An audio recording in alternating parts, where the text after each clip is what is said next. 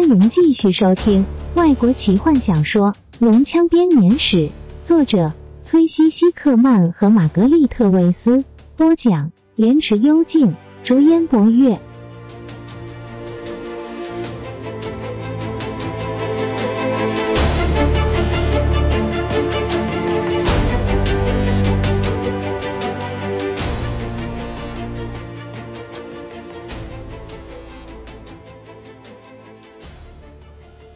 在骑士出港之后，冈萨爵士花了好几天的时间，才快马加鞭的赶回家里去。道路都是极稀深的泥泞，他的爱驹不止一次的跌倒。疼爱马几乎胜过儿子的冈萨，只要有机会就下马走路。因此，当他回到城堡的时候，他全身湿透，不停的发抖。马夫走出来牵住这匹马，好好的帮他擦一擦。冈萨僵硬的下马，给他热眼脉，还有，他把所有的细节都交代了一遍。马夫耐心的听着，仿佛这是第一次照顾这匹马。事实上，如果不是他的管家出来找他，冈萨本来还要亲自把马拉进马厩里的。老爷，威尔斯把冈萨拉到入口侧方。你有客人，他们几个小时前才刚到。是谁？冈萨无精打采的问：“有客人来不是什么新消息，特别是在这段假期中。”麦克爵士吗？他没办法和我们一起回去，但是我邀请他回来时顺道来拜访。一个老人，老爷。威尔斯打岔：“还有一个坎德人。”一个坎德人。冈萨警觉的重复：“恐怕是的，老爷，请别担心。”管家又加上一句。我已经把银器都锁在抽屉里，主人已经把珠宝都收到阁楼上了。人家会以为我们遭到抢劫了。冈萨不屑地说：“事实上，他走过大院子的脚步的确比平常更快。对这些人，你不能太过掉以轻心，老爷。”威尔斯喃喃地说，快步跟在后面。这些人是什么身份？乞丐？你怎么会让他们进来？冈萨有些恼怒地问。他现在只想要一杯热热的酒，又干又暖的衣服，还有老婆的按摩。给他们些食物和钱，把他们打发走。当然要记得先搜坎德人的身。我正准备这么做，老爷。但是这些人有些不寻常，特别是那个老人。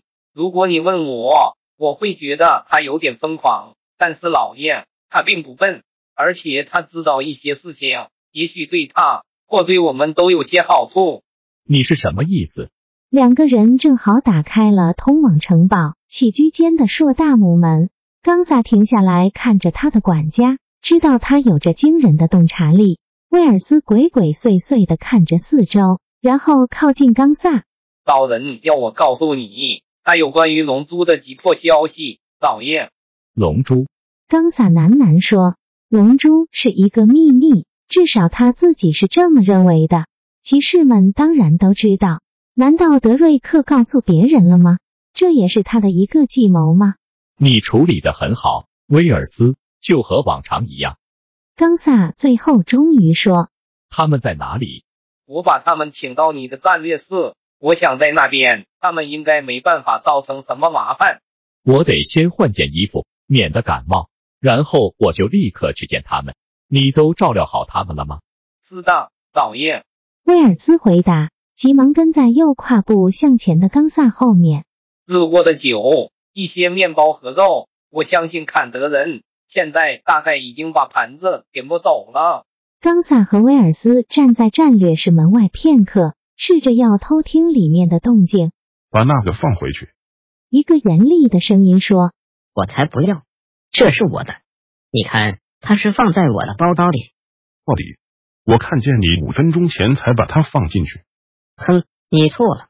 另外一个人用受伤的语调说：“这是我的，你看上面刻有我的名字。”给冈萨无爱，在我们孩子出生的那天。第一个声音说。房间中有一段时间的沉默。威尔斯脸色苍白，然后那个尖细的声音又开口了。这次声音小了许多。我猜，这一定是掉进我的包包里了。废资本，没错，一定是这样的。你看，我的包包放在地板上，这不是很幸运吗？如果它直接掉到地板上，会破掉的。冈萨爵士脸色铁青的打开门，还愉快吧，各位。他说。威尔斯从房间外面挤进来，小心的打量着整个房间。两个陌生人转过来，老人手中拿着一个杯子。威尔斯一个箭步跳上前，把那个杯子拿回来。他谴责的看了坎德人一眼，小心的把它放在杯架上，让坎德人没有机会拿到。还有什么事吗，老爷？威尔斯若有所指的看着坎德人，需要我看的这些东西吗？冈萨正准备开口回答，老人抢先一步挥挥手：“不用了，谢谢你。再多拿一些麦酒来，不要再给我从仆人的酒桶里拿那种马尿来。”老人严厉的看着威尔斯：“从那个放在酒窖楼梯旁边的桶子里倒酒，你知道的，就是那个满是蜘蛛网的桶子。”威尔斯张大嘴看着他：“快去。”别在那边像一只搁浅的鱼，张着大嘴。他有点白痴，是不是啊？老人问冈萨。没，没有。冈萨结巴的说。没关系，威尔斯，我我想我也想要来个一杯，就从那那个楼梯旁的桶子里倒卖酒出来。你怎么会知道？他怀疑的问那个老人。我，他是个法师吧？看得人耸耸肩，不请自来的坐下来。法师，老人看看四周，哪里？太子低声说了一句话，戳戳老人。真的，是我。他说：“这么棒啊，太惊人了！你知道吗？现在我想起了一个法术——火球术，要怎么施呢？”老人开始念出奇异的咒语。坎德人警觉的跳下椅子，抓住老人。不行，老头子。他把他拉回椅子里。不是现在，我想也不是。老人若有所思的说：“虽然是个棒极了的法术，我很确定。”冈萨完全被震慑住了，喃喃地说。接着他摇摇头，恢复原本的镇静。现在赶快解释清楚，你们到底是谁？为什么要来这里？威尔斯提到了龙珠。我是法师，眨着眼停下来。费资本。坎德人叹着气说：“他礼貌性的对冈萨伸出小手。我是泰索和夫，百福特。”他开始坐下。我，他又跳了起来。也祝你万事如意，骑士大人。是的，是的。冈萨心不在焉的点点头。这到底跟龙珠有什么关系？啊，是的，龙珠。迷糊的表情离开了费资本的脸上，他眯着双眼。炯炯有神的看着冈萨，现在在哪里？我们走了很长的一段路来找他，恐怕不能告诉你们。冈萨冷冷的说：“如果我们真的有这样东西，哦，当然在这里。”费资本回答：“是一个玫瑰骑士带来的，德瑞克、克朗加、史东、布莱特、布雷德和他在一起。他们是我的朋友。”泰索和夫解释。他注意到冈萨的下巴快要掉了下来。事实上，我帮忙找到了那颗龙珠。坎德人谦虚的加上这句话：“我们是在一个冰封的城堡中，将他从一个邪恶法师的手上夺下来的。这个故事实在棒极了。”他急切的靠向前：“你想要听听吗？”“不用了。”冈萨惊讶的看着两个人。“如果我相信你们，这像是游泳鸟的故事。”等等。他靠回椅子上。史东的确提到过有关坎德人的事情。你们队伍里面还有什么人？矮人弗林特、铁匠泰洛斯、吉尔塞纳斯、罗拉娜，这就是了。冈萨忘情的大喊，接着他皱起眉。但他从来没有提到过一个魔法师。哦，那是因为我已经死了。费兹本把脚放在桌上说。冈萨睁大眼。在他来得及回答之前，威尔斯走了进来，瞪着坎德人，把杯子放在冈萨面前。三杯酒，老爷，加上杯架上的就有四个杯子。我回来的时候最好也有四个。他走出去，轰的一声关上门。我会看着他们的。泰斯认真的答应。你们会常常遇到有人偷杯子的问题吗？他问冈萨。我没有，死了。冈萨感觉整个情况很快就要完全失控。这件事说来就话长了。费兹本说，他一口喝完杯子里的酒，用胡尖把嘴唇上的泡沫擦干净。哦，好极了！我刚刚说到哪里？死了。泰斯热心的帮忙回答。哦，是的。说来话长，不大适合现在说，得先拿到龙珠才行。他在哪里？冈萨愤怒的站起身，准备要把老人和坎德人从城堡里赶走。他正准备要叫守卫来抓住他们，但是他发现自己被老人的眼光给定住了。索兰尼亚骑士自古以来就很害怕魔法，虽然他们没有参与摧毁大法师之塔的暴动，这种行为会违反骑士规章，但他们看到法师被赶出帕兰萨斯城也并不遗憾。你们为什么想要知道？冈萨开始退缩。他感觉到一股可怕的力量渗入了他的血液中。冈萨慢慢的、不情愿的坐下来，费兹本的眼睛开始发光。我知道我的目的，他柔声说：“你只需要知道，我是要来找龙珠的。这是很久以前法师所制造的。我很清楚，我知道很多事情。”冈萨迟疑一下，陷入挣扎。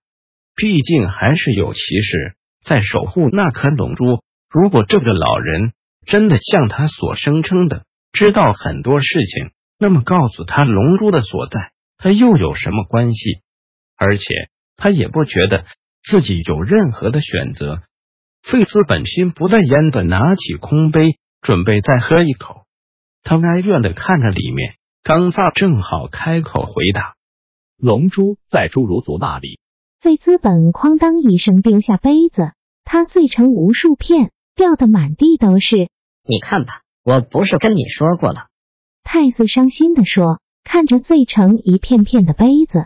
侏儒族从有历史以来就住在别管他山脉，由于这件事只有他们关心，所以也只有他们在计算时间。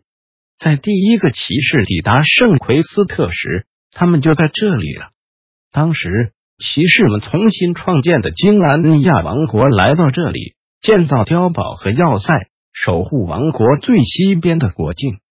侏儒族对于外来者一向非常多疑，他们警觉的看到一群面色凝重、看来十分好战的高大人类搭船来到这里。侏儒们决定不能让人类污染他们这个山脉中的天堂，立刻开始行动。身为克莱恩上科技最先进的种族，他们发明了蒸汽机和弹簧。侏儒们一开始想要躲在洞穴里面，后来想到了一个更好的点子，把山脉藏起来。他们最伟大的机械天才，经过几个月的苦思之后，终于做好了准备。他们的计划是准备要让这整座山消失。就在这个关键时刻，侏儒族的哲学家工会想到了。这些骑士会不会已经注意到这座岛上最高的山脉？这座山脉突然的消失，会不会反而勾起人类的好奇？这个问题让他们陷入了绝境，所以花了许多天来讨论这个问题。这个问题让诸如哲学家们分成了两派：一派相信，如果一棵树倒了下来，即使没人听到，它还是会发出轰隆的声音。另一部分侏儒则相信他不会。第七天的时候，这个争议和原先的问题有什么相关的疑问才被爆出来，并且才被交付委员会审议。同时，工程师们气鼓鼓的决定，无论如何都要启动那个装置。因此，发生了一件至今仍然记载在圣奎斯特城史里面的事件。其他大多数的历史。都在大灾变中湮灭了，就是臭蛋之日那一天，冈萨爵士的祖先睡眼惺忪的醒来，怀疑是不是儿子又掉进了养鸡场的屋顶。这不过只是几个礼拜之前的事，那孩子当时正在追逐一只公鸡。你去把它丢进池塘里。冈萨的祖先对妻子说，翻过身去用被子盖住头。我没办法。他迷迷糊糊的说，烟囱在冒烟。两人这时突然完全清醒，发现整个屋子里的烟不是从烟囱出来的，那恶心的味道也不是养鸡场里面的。两人和这个殖民地的其他居民一样，冲出屋外。被那越来越浓的味道呛得不住的咳嗽，但他们什么都看不见，四周都是浓密的黄烟，那种味道像是臭掉三天的鸡蛋。几小时之后，每个殖民地的居民都被熏得奄奄一息，他们拿起毯子和衣服逃向海边，谢天谢地的呼吸那纯净、带着咸味的空气。怀疑有没有办法再回到自己的家园去。当他们正热烈的讨论地平线上的黄色密云时，殖民们惊讶的发现，一群褐色的小家伙踉跄的走出浓烟，几乎全部倒在他们脚下。索兰尼亚好心的人们立刻开始救助这些可怜的侏儒。索兰尼亚的人们最看重四件事：个人的荣誉、骑士信条。骑士规章和科技，他们非常惊讶于此时侏儒所发明的省力机器，包括了滑轮、斜坡、螺旋和齿轮。也是在这第一次的邂逅中，别管他山脉得到了这个名字。骑士们很快就发现，虽然侏儒和矮人类似，都同样的又矮又结实，但也仅止于此。侏儒们有着褐色的皮肤和白色的头发，非常容易紧张和发怒。他们讲话的速度快到一开始，骑士们以为他们说的是外国话，后来才发现那原来是用很快的速度来说的通用语。当一个长者询问这座山的名字时，这个问题就很明显了。简略的可以翻译成一个巨大。雄伟挺拔的山脉，用很多种不同的矿石所构成。我们检验出来有大理石、黑曜石、石英，还有许多种我们正在研究的种类。它有自己的内部加热系统。我们正在研究，希望有一天能够复制这个东西，因为它的温度可以把岩石加热到变成液体气体，留下这座巨大、雄伟挺拔的山峰。别管它，长老不耐烦的说。别管他，侏儒们非常感动。人类可以把这个要用那么多字形容的山脉变成短短的一个字，这实在太让人佩服了。因此，从那一天开始，这座山就被叫做“别管它”。至少在侏儒族绘图师工会里是如此记载的。自此以后，圣奎斯特的骑士和侏儒族就和平共处。骑士们将任何跟科技有关的问题带给侏儒，请他们解决；侏儒族则持续的提供许多新的发明。当龙珠抵达的时候，骑士们想要知道这个东西是怎么使用的。他们把它交给侏儒，派了两个年轻的骑士看守他。他们根本没有想过这颗龙珠可能是用魔法制造的。本集就为您播讲到这了。祝您愉快，期待您继续收听下一集。